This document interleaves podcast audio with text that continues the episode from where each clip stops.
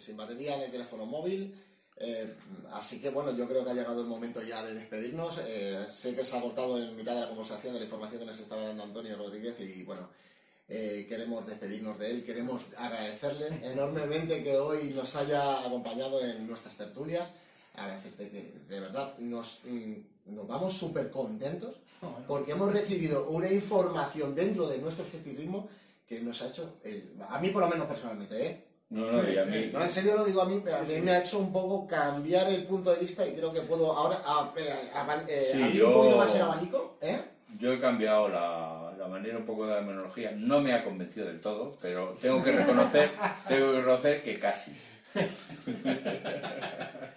Entonces, muchísimas gracias, Antonio. Eh, te deseamos muchísima suerte con tu programa de radio El Ojo de Horus, que creemos que eh, tiene un formato genial. un buen programa. Yo, desde Yo- luego, yo, eh, he escuchado varios programas. Si, si hay alguien de, de los oyentes de, de- que os gusta el misterio que no lo conocéis, el Ojo de Horus, tenéis a todo un profesional como es Antonio Rodríguez Cobos, que además eh, toca diferentes tipos de temáticas y el formato de, de su programa es muy, muy interesante. Y nada aburrido, hay que decirlo.